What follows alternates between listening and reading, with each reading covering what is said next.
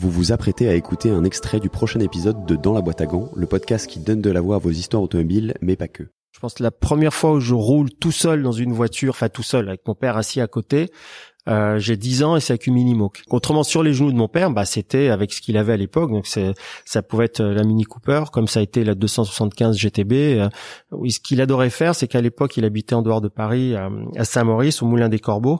Et il y avait un portail. Il arrivait, mais à fond sur le portail. Il me mettait au volant comme ça. Et moi, il fallait que je vise entre les deux.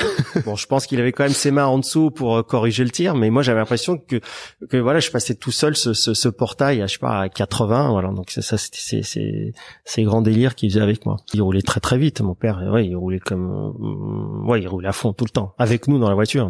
Mais il roulait très très vite, comme euh, comme le, le, le, chauffeur que, mon père avait à l'époque était actuel, il nous amenait à l'école, euh, vitre fermée, en train de fumer des gitanes dans la voiture. Donc c'est c'est vraiment une très quoi. C'est ça.